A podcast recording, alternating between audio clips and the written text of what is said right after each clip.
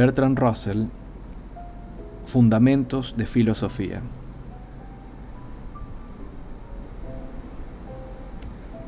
El hombre y el medio. Si nuestro conocimiento científico fuera perfecto, sería preciso que comprendiéramos lo que somos, lo que es el mundo y cuáles son nuestras relaciones con el mismo. Pero nuestra comprensión de estas tres cosas es solo fragmentaria.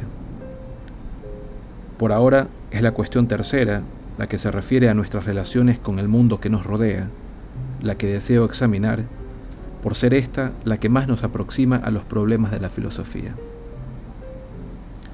Luego veremos que esta cuestión nos conduce a las otras dos, es decir, a las que se refieren al mundo y a nosotros, pero que entenderemos mejor estas si consideramos primero cómo el mundo actúa sobre nosotros y nosotros sobre él. Varias son las ciencias que tratan del hombre. La historia natural lo considera como uno de tantos animales, situado en un cierto grado de evolución y emparentado con los demás animales en forma determinable, la fisiología nos lo presenta como una estructura capaz de ciertas funciones y reaccionar en el medio ambiente de modo tal que al menos en parte puede ser explicado por la química. Podemos asimismo estudiarlo en la sociología, como una unidad integrante de diversos organismos tales como la familia y el Estado. Y podemos también estudiarlo en la psicología, o sea, tal y como aparece a sí mismo.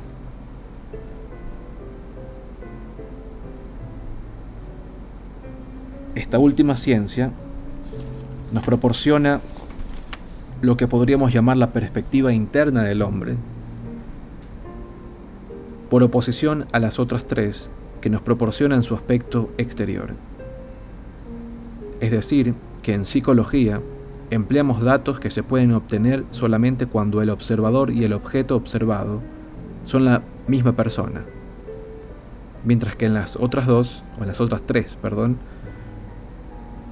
su estudio consiste en un análisis de que todos los datos pueden ser obtenidos por la observación de personas distintas al observador. Existen formas diferentes de interpretar esta distinción y diversas opiniones acerca de su importancia, pero no puede ponerse en duda que la, que la distinción existe. Cada uno de nosotros puede recordar sus propios sueños, mientras que no puede reconocer los sueños ajenos a menos que se los expliquen. Sabemos cuándo tenemos dolor de muelas cuando nuestra comida está salada, cuando recordamos algún hecho pasado y cosas por el estilo. Todos estos acontecimientos de nuestra propia vida no son cognoscibles para los demás de la misma manera directa. En este sentido, todos poseemos una vida interior asequible a nuestra propia inspección, pero no a la de ninguna otra persona. No cabe duda de que es este el origen de la tradicional distinción entre el cuerpo y el alma. Se tuvo al cuerpo por aquella parte de nosotros observable para los demás y se consideró el alma como la parte que es la privativa de cada uno de nosotros.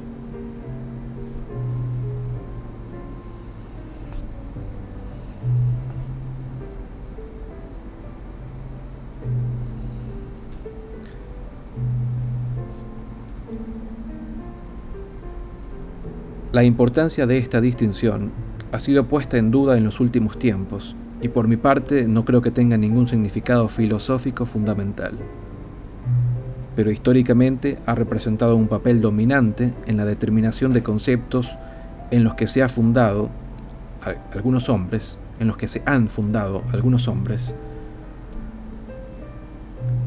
para establecer así sus propias filosofías y aunque no sea más que por esta razón, bien merece que se la recuerde. El conocimiento tradicionalmente se ha considerado desde lo interior como algo que observamos en nosotros mismos, más bien que como algo que nos es dable observar en los demás. Cuando digo que ha sido considerado de esta manera, quiero dar a entender que tal ha sido el método empleado por los filósofos. En la vida ordinaria las gentes se han mostrado más objetivas. En esta, el conocimiento es algo que puede probarse por medio del examen, es decir, que consiste en un cierto género de respuesta a un cierto género de estímulo.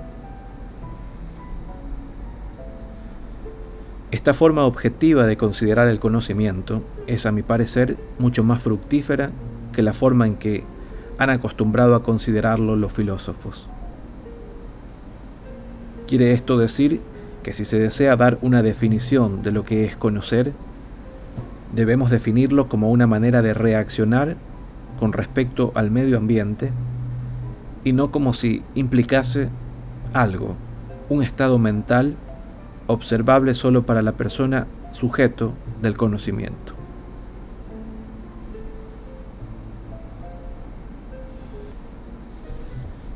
Por creerlo yo así, es por lo que he considerado mejor empezar por el estudio del hombre y su medio, más que por el de aquellos otros asuntos en que el observador y lo observado han de ser la misma persona.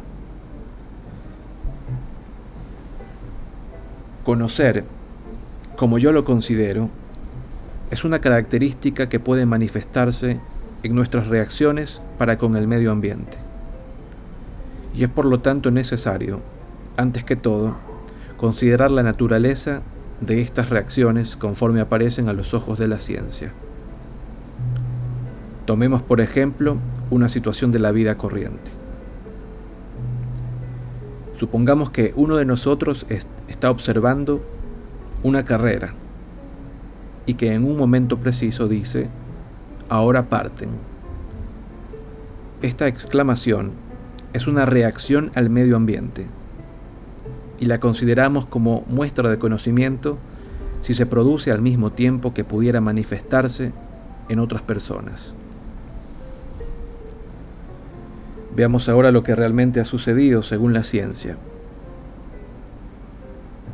La complicación de lo sucedido es por demás increíble. Para que se comprenda convenientemente, la dividiremos en cuatro periodos o fases. Primero, lo que ha sucedido en el mundo, en el mundo exterior, entre los corredores y los ojos del observador. Segundo, lo que ha sucedido en el cuerpo del observador, desde los ojos al cerebro. Tercero, lo que ha sucedido en el cerebro. Y cuarto, lo que ha sucedido en el cuerpo del observador entre el cerebro y el movimiento de la garganta, la lengua y los labios que han producido la exclamación.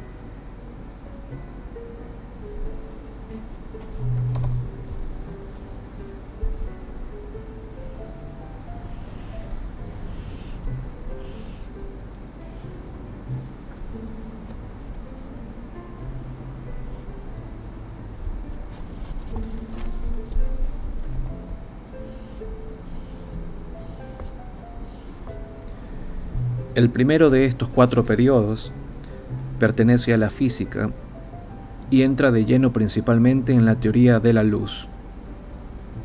El segundo y el cuarto corresponden a la fisiología. El tercero, aunque teóricamente habría de corresponder también a la fisiología, corresponde más bien a la psicología, en consecuencia de nuestra falta de conocimiento del cerebro. Esta tercera fase incluye los resultados de la experiencia y, del estudio, y a ella se debe que hablemos, cosa que un animal no podría hacer, y que se hable inglés o ruso en vez de hablar francés o italiano, por haber aprendido una de aquellas dos lenguas. Este hecho tan inmensamente complicado es, no obstante, uno de los más sencillos ejemplos que pueden ponerse acerca del conocimiento. Dejemos por un momento de lado la parte de este proceso que sucede en el mundo exterior y que corresponde a la física. Más adelante habremos de hablar de ella extensamente. Pero lo que hemos de decir no es muy fácil que digamos, y por lo tanto será mejor empezar con cuestiones menos abstrusas. Indicaremos meramente que el acontecimiento percibido, a saber, la partida de los corredores, está separado por una serie más o menos prolongada de acontecimientos de lo que sucede en la superficie de nuestros ojos. Este último hecho es el que recibe el nombre de estímulo. Así pues, el suceso que, según se dice, percibimos cuando vemos, no es el estímulo, sino es anterior a él.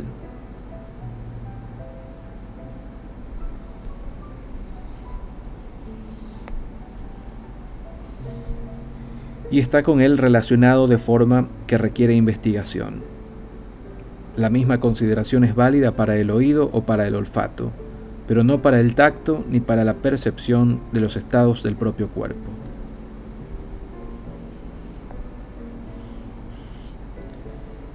En estos casos, la primera de las cuatro fases no se produce. Claro es que tanto en el caso de la vista como en el del oído y en el olfato, debe existir cierta relación entre el estímulo y el hecho que se cree percibir.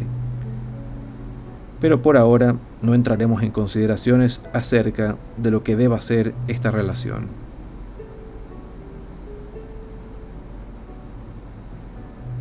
Nos contentaremos con considerar la segunda, tercera y cuarta fases que constituyen el acto del conocimiento perceptivo.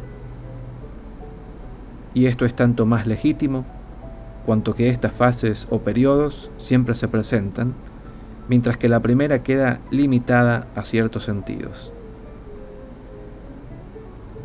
El segundo periodo es el que se produce desde el órgano de la sensación hasta el cerebro. No es necesario para nuestro propósito considerar exactamente lo que sucede en todo este trayecto.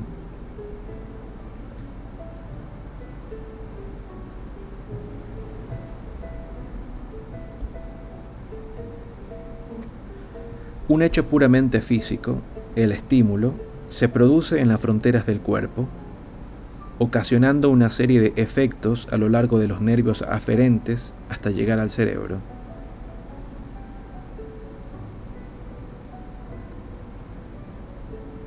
Si el estímulo es la luz, debe dar sobre el ojo para producir los efectos característicos. No cabe duda de que la luz que da sobre las demás partes del cuerpo produce efectos, pero no son los que se caracterizan por la visión. De forma semejante, si el estímulo fuera el sonido, habría de caer sobre el oído. Un órgano de los sentidos, semejante a la placa fotográfica, responde a cierta especie de estímulo.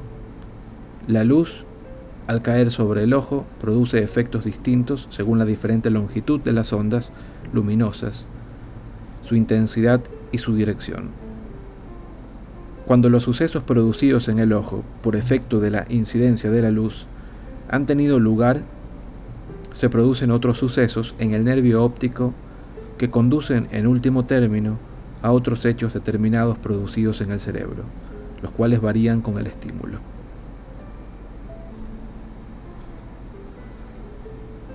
Lo que sucede en el cerebro será diferente según lo sean los estímulos en todos los casos en que nos sea posible percibir las diferencias. El rojo y el amarillo, por ejemplo, son discernibles en la percepción. Consecuentemente, los hechos que se producen a lo largo del nervio óptico y en el cerebro deben diferir en carácter cuando son causados por la luz roja o cuando lo son por la amarilla pero cuando dos matices de un color son tan semejantes que solo pueden distinguirse por medio de instrumentos delicados y no por la percepción, no podemos asegurar que los acontecimientos que se producen en el nervio óptico y en el cerebro sean diferentes.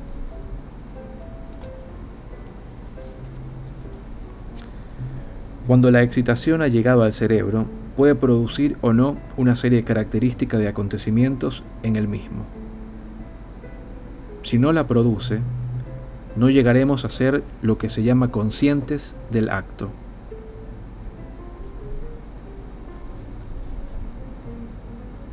Pues ser conscientes de ver el color amarillo, aparte de toda otra consideración, debe ciertamente involucrar alguna especie de reacción cerebral al mensaje aportado por el nervio óptico.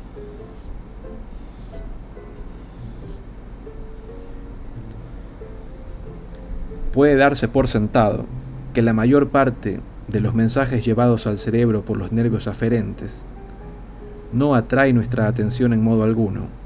Son semejantes a las cartas dirigidas a un departamento gubernamental que permanecen allí sin que se las conteste. Las cosas que se quedan en el margen de un campo visual pasan generalmente inadvertidas, a menos que sean en cierto modo interesantes.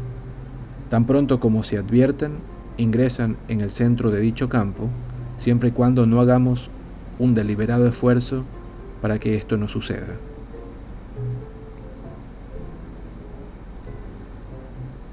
Estas cosas son visibles en el sentido que podríamos darnos cuenta de, ellas, si así lo prefiriéramos, sin la alteración alguna en el medio físico que nos rodea ni en los órganos de los sentidos. Es decir, que solo se requiere una alteración cerebral para que puedan causar una reacción, pero comúnmente no provocan reacción alguna. La vida sería demasiado pesada y tediosa si hubiéramos de reaccionar continuamente a todo objeto que entra en el campo visual. Cuando no existe reacción, la segunda fase completa el proceso y la tercera y la cuarta no llegan a producirse. En tal caso, nada ha habido que pueda llamarse percepción y que tenga relación con el estímulo de que se trata.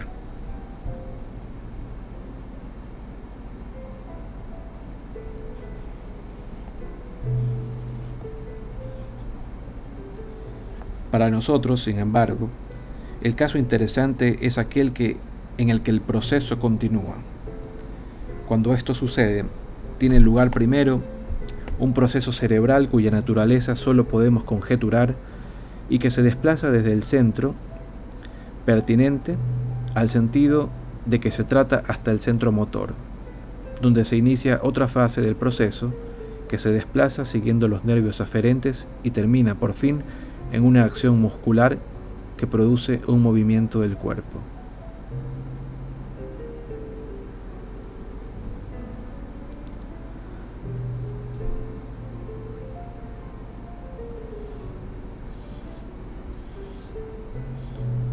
En nuestro ejemplo del hombre que contempla el principio de una carrera, el proceso se desplaza desde la parte del cerebro relacionada con la vista a la parte que corresponde al lenguaje, y a esta es a la que llamamos fase tercera. Luego se traslada el proceso por los nervios aferentes y produce el movimiento necesario para decir ahora parten, y a esto llamamos la fase cuarta. A menos que estos cuatro estadios o fases se produzcan, nada hay que pueda considerarse conocimiento. Y aún en el caso de que todas ellas se presenten, se requiere todavía satisfacer otras condiciones para que se produzca conocimiento. Pero estas observaciones son prematuras y hay que volver al análisis de los estadios tercero y cuarto.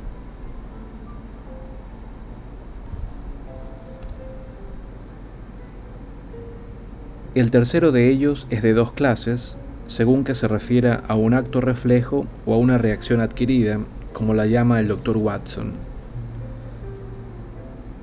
Cuando se trata de un reflejo, si se halla completo al nacer, un recién nacido, un niño o animal, tiene el cerebro constituido de tal manera que sin necesidad de ninguna experiencia previa, existe un enlace establecido entre ciertos procesos de los nervios aferentes y otros de los eferentes.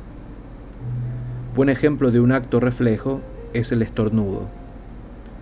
Un cierto cosquilleo en la nariz produce un movimiento regularmente violento y de un carácter muy bien definido. Y esta relación existe ya en los niños más pequeños.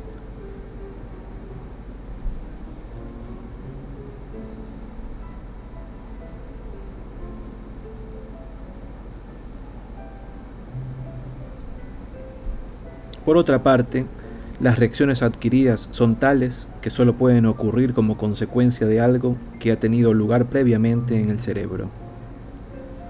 Podríamos ilustrar este ejemplo mediante una analogía, que sin embargo podría conducir a confusiones si se tomase a pie de la letra. Imagínese un desierto en el que jamás hubiera caído lluvia alguna, y supóngase que un día se produjera en él una tormenta. El curso que siguieran las aguas en aquel momento correspondería a un reflejo. Pero si la lluvia continúa cayendo frecuentemente, se formarían corrientes y riachuelos. Cuando esto sucediera, el agua continuaría corriendo por los canales anteriormente formados, que se pueden atribuir a la pasada experiencia de la región. Esto correspondería a las reacciones adquiridas.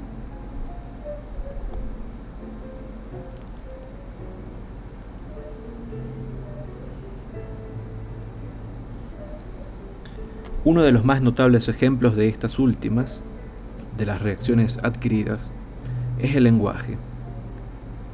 Hablamos por haber, por haber aprendido una cierta lengua, no porque nuestro cerebro posee originalmente una tendencia a reaccionar en este sentido. Probablemente todo el conocimiento, de seguro casi todo, depende de las reacciones adquiridas, es decir, de reacciones establecidas en el cerebro que no pertenecen al equipo congénito del hombre, sino que son el resultado de sucesos al mismo acaecidos.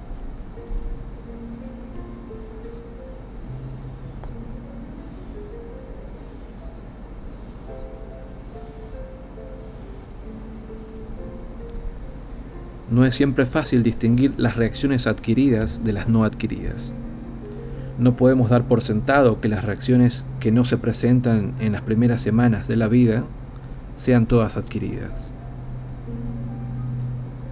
Tomemos uno de los ejemplos más palmarios.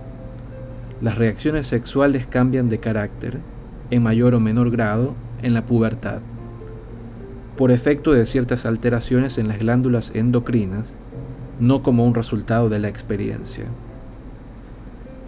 Pero este no es el último ni el único ejemplo. Conforme el cuerpo crece y se desenvuelve, entran en juego nuevas modalidades de reacción modificadas, sin duda por la experiencia, pero no debidas a ella por completo. Por ejemplo, una criatura recién nacida no puede correr y por consiguiente no sale huyendo de un objeto que le produzca terror, como lo hace un chiquillo mayor. Este último ha aprendido a correr, pero no necesariamente a huir corriendo. El estímulo que le indujo a aprender a correr pudo no ser jamás un objeto terrorífico. Sería por lo tanto una falacia suponer que podamos distinguir entre las reacciones adquiridas y las no adquiridas, observando el modo de obrar de un niño recién nacido.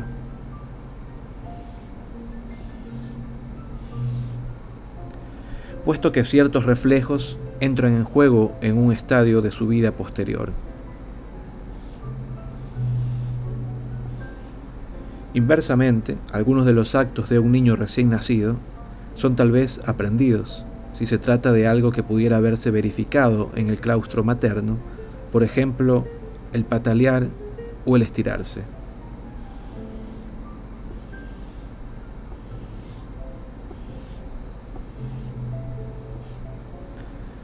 La perfecta distinción entre las reacciones adquiridas y las no adquiridas no es por consiguiente tan definitiva como sería de desear. En los puntos extremos se presentan evidentes las distinciones, como sucede con el estornudo por una parte y con el lenguaje por la otra.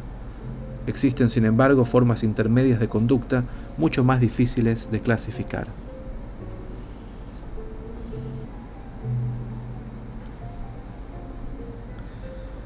Esto no lo niegan ni siquiera los que atribuyen mayor importancia a la distinción entre una y otra forma de reacciones. En la obra Behaviorism, el doctor Watson nos presenta un resumen del equipo no adquirido que termina con el párrafo siguiente. Otras actividades hay que aparecen en un más avanzado estadio, tales como parpadear, alcanzar, palpar, manosear, arrastrarse, ponerse de pie, enderezarse, caminar, correr, saltar. En la gran mayoría de estas últimas actividades es difícil precisar hasta qué punto el acto corresponde al ejercicio o al acondicionamiento. Una parte considerable de las mismas es debida, sin lugar a dudas, a las alteraciones de la estructura por el crecimiento, y las demás son debidas al ejercicio y, al acondicionamiento.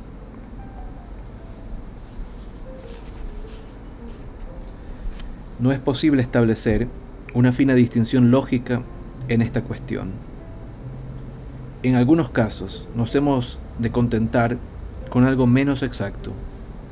Por ejemplo, podría decirse que todo desenvolvimiento debido meramente al crecimiento normal ha de considerarse como no adquirido, mientras que todo lo que depende de circunstancias especiales en el desenvolvimiento de la vida individual debe considerarse como adquirido.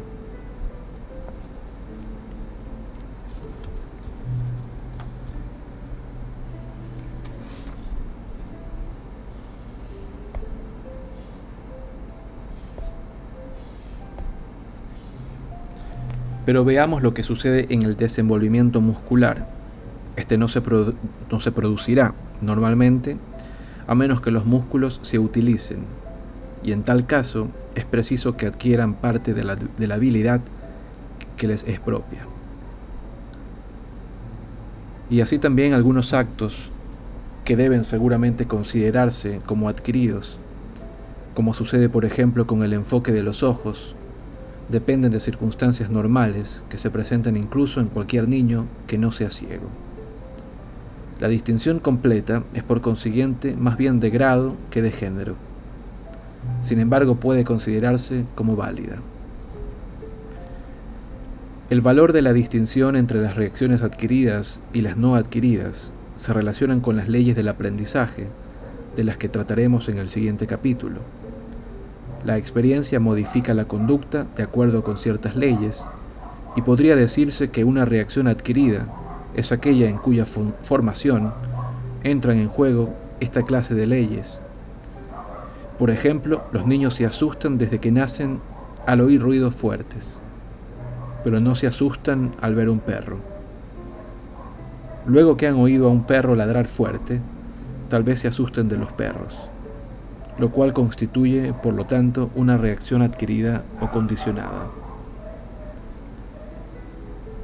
Si supiéramos lo bastante acerca del cerebro, podríamos precisar la distinción diciendo que las reacciones adquiridas son las que dependen de modificaciones cerebrales que no se deben al mero crecimiento, pero con el conocimiento que de él tenemos, nos vemos obligados a juzgar mediante observaciones de cómo se comporta el cuerpo. Y se dan por supuestas las correspondencias correspondientes modificaciones cerebrales, más bien por razones teóricas que porque hayan sido efectivamente observadas. Los puntos esenciales para nuestro propósito son relativamente sencillos. El hombre o cualquier otro animal es tal que puede reaccionar ante ciertos estímulos desde que nace y de un modo específico, es decir, por una determinada especie de movimiento corporal. Conforme crece, estas formas de responsividad se alteran debido en parte solo al desenvolvimiento y en parte como consecuencia de sucesos en su vida particular.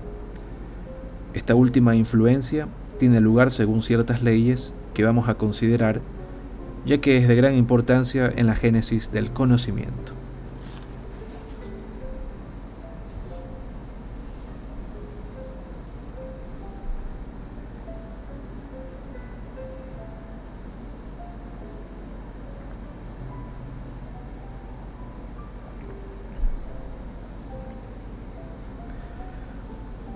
Pero tal vez exclame indignado el lector, el conocer no es un movimiento corporal, sino un estado mental.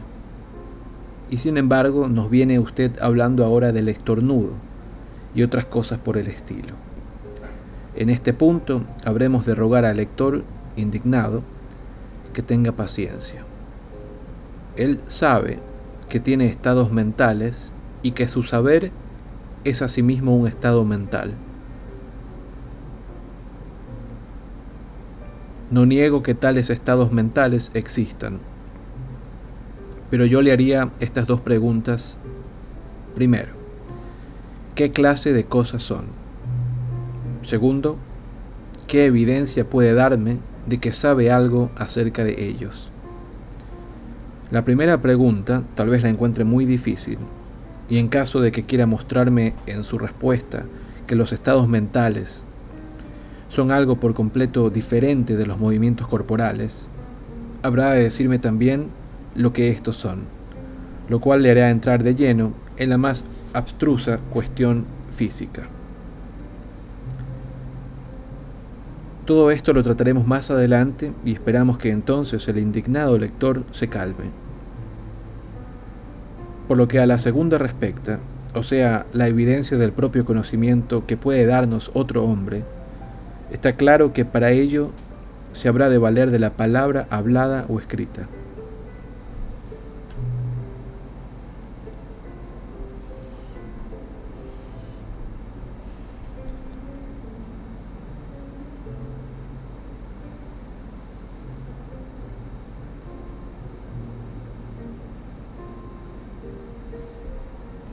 Decir, de movimientos corporales en cualquier caso.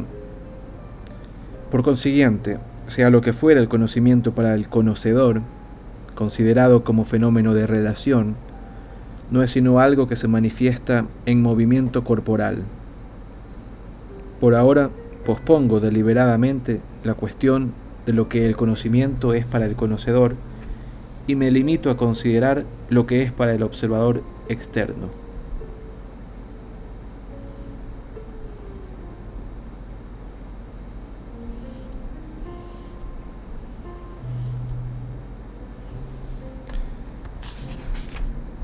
Y para este, necesariamente, es algo que se muestra mediante movimientos corporales efectuados en, respuestas, en respuesta a ciertos estímulos, o dicho con mayor precisión, a preguntas de examen. Lo que puede ser, aparte de esto, lo consideraremos más adelante.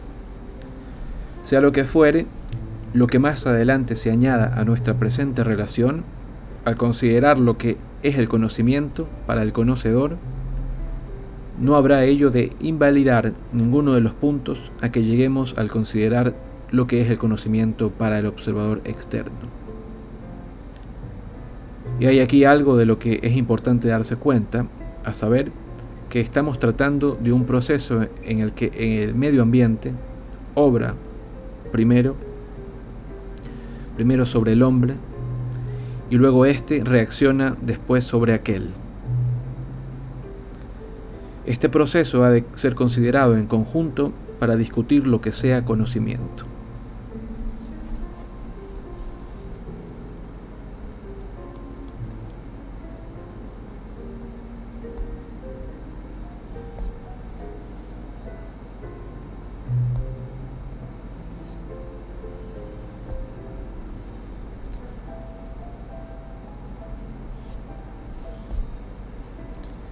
Según la antigua manera de ver, hubiéramos considerado que el efecto del medio sobre nosotros constituía una cierta clase de conocimiento, percepción, mientras que nuestra reacción sobre el medio constituía otra, volición.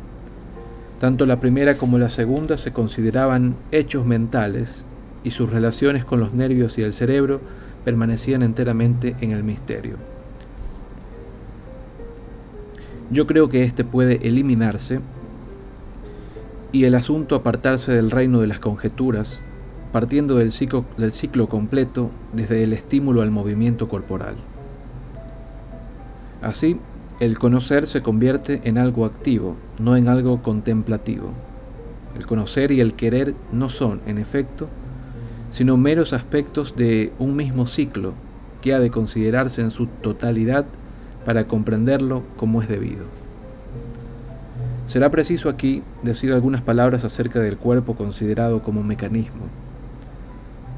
Como tal, puede decirse que es inconcebiblemente complicado, y hay científicos que creen que no sea explicable en términos físicos o químicos, sino que se encuentra regido y regulado por cierto principio vital, que obedece a leyes diferentes de las de la materia inerte. Estos hombres se llaman vitalistas. Por mi parte, no veo razón alguna para aceptar esta opinión, pero al mismo tiempo muestro nuestro conocimiento no es bastante para permitirnos que la rechacemos definitivamente.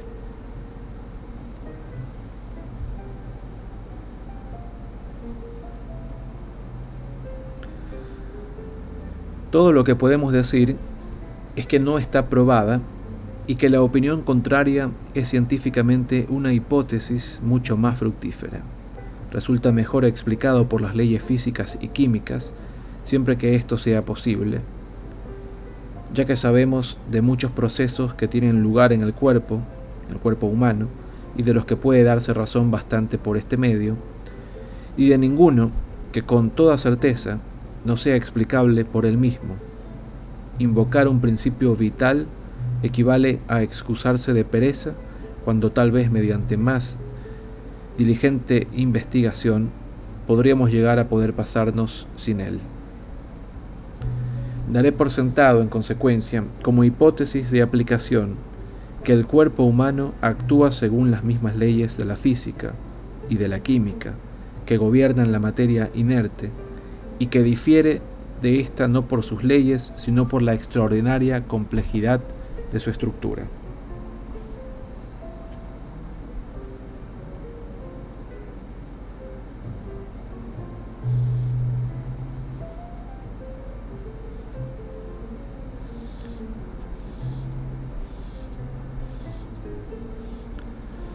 Los movimientos del cuerpo humano pueden, no obstante, dividirse en dos clases a los cuales podemos llamar respectivamente mecánicos y vitales. Como ejemplo de los primeros, puede darse el movimiento de un hombre que cae por un precipicio al mar. Para explicar este, en sus características generales, no es necesario dar por supuesto siquiera que se trate de un hombre vivo, su centro de gravedad se mueve exactamente lo mismo que se movería el de una piedra. Pero cuando un hombre asciende montaña arriba, ejecuta un acto que la materia inerte de igual forma y peso no podría hacer jamás, este movimiento es un movimiento vital. Existe en el cuerpo humano una gran cantidad de energía química almacenada en el equilibrio más o menos inestable, en un equilibrio más o menos inestable. El estímulo más pequeño puede liberar a esa energía y producir una notable cantidad de movimientos corporales. La situación es análoga a la de una roca delicadamente equilibrada en la cima de una montaña cónica. Un leve empujoncito puede enviarla atronado montaña abajo hasta el valle en una u otra dirección, según sea el sentido del empujón. Así, si se dice un hombre, su casa está ardiendo, echará a correr, y aunque el estímulo contiene muy poca energía, el gasto de la suya puede ser tremendo. La energía aprovechable se acrecienta jadeando lo que obliga al cuerpo a una combustión más intensa y aumenta la energía de vida a la misma. Esto equivale a abrir el tiro de una estufa. Los movimientos vitales son aquellos que ponen en juego la energía que permanece en equilibrio inestable. Y estos solamente son los que importan al bioquímico, al fisiólogo y al psicólogo por ser los desvás semejantes a los de la materia inerte, pueden dejarse a un lado cuando nos encontramos especialmente interesados en el estudio del hombre.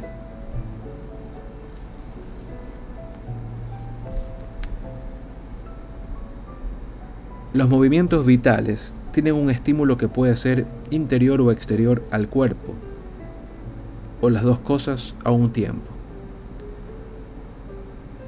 El hambre es un estímulo interior, pero el hambre combinada con la vista de un manjar exquisito es un estímulo doble, tanto interior como exterior. El efecto de un estímulo puede estar en teoría de acuerdo con las leyes de la física y de la química, pero en la mayoría de los casos esto no pasa de ser una opinión. Lo que la observación nos dice es que la conducta se modifica por la experiencia, es decir, que si se repiten a intervalos estímulos que son semejantes, se producen gradualmente reacciones modificadas. Cuando el cobrador de un autobús nos dice a quién le falta billete, no produce reacción alguna en un chico muy pequeño, mientras que uno mayor aprende gradualmente a echar mano de la calderilla y el adulto, por último, adquiere el hábito de apretar la cantidad requerida sin esfuerzo consciente.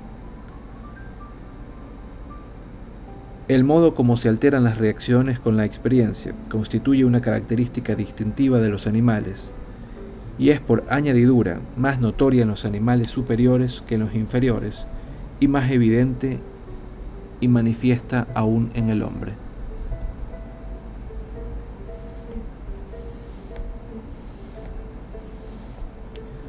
es una cuestión íntimamente relacionada con la inteligencia que es preciso investigar antes de que podamos comprender qué es lo que constituye el conocimiento desde el punto de vista del observador externo, y es lo que ha de ocuparnos extensamente en el capítulo próximo.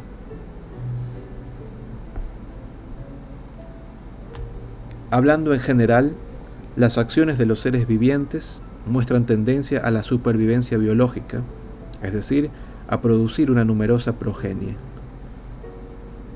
Pero si descendemos a los organismos inferiores, que apenas si poseen lo que pueda llamarse individualidad y que se reproducen por división, se logra de ello una visión más sencilla.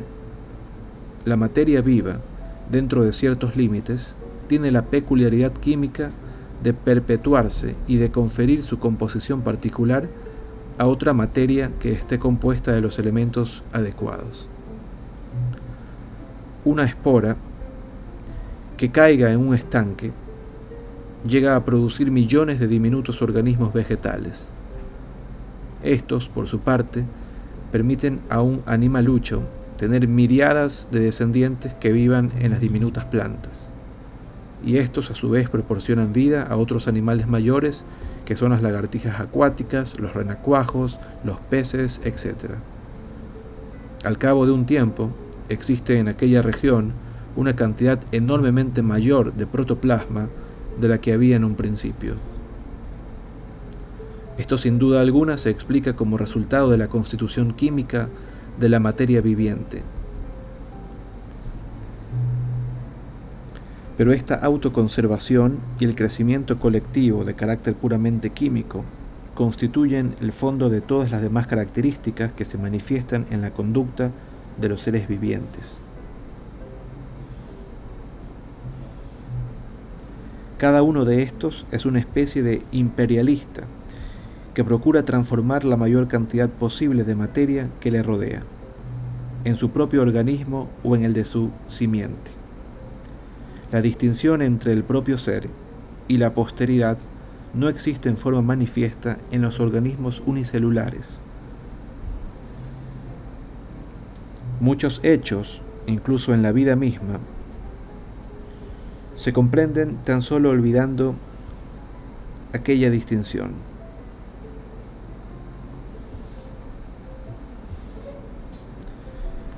Podría considerarse el conjunto de la evolución como el flujo de este imperialismo químico de la materia viviente. De este, el hombre es solamente el último ejemplar, por ahora.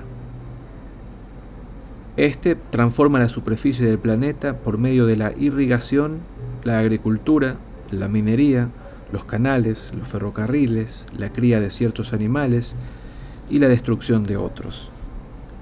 Y si nos preguntamos a nosotros mismos, asumiendo el punto de vista del observador o de observadores externos, ¿cuál puede ser el fin logrado por tales actividades? Nos encontramos con que puede resumirse en una fórmula muy sencilla.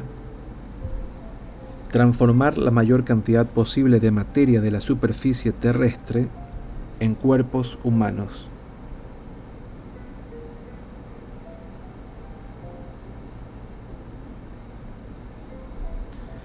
La domesticación de los animales, la agricultura, el comercio y la industria han sido los estadios de este proceso.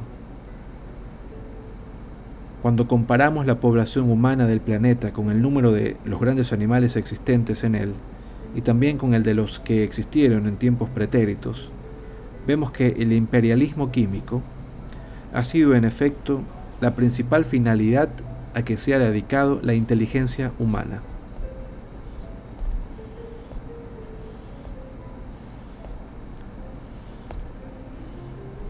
Tal vez la inteligencia está alcanzando en este momento un punto culminante en que logra concebir más dignos fines que atañen más bien a la calidad que a la cantidad de la vida humana. Pero por ahora la inteligencia está limitada a las minorías y no rige los grandes movimientos de los intereses humanos. Nada podemos decir ni aventurar acerca de si esto habrá de cambiar alguna vez y siguiendo esta simple línea o propósito en pro de la máxima cantidad de vida humana, nos sirve de consuelo, al menos, al sentirnos unificados con el movimiento total de los seres vivientes de nuestro planeta desde los más remotos orígenes.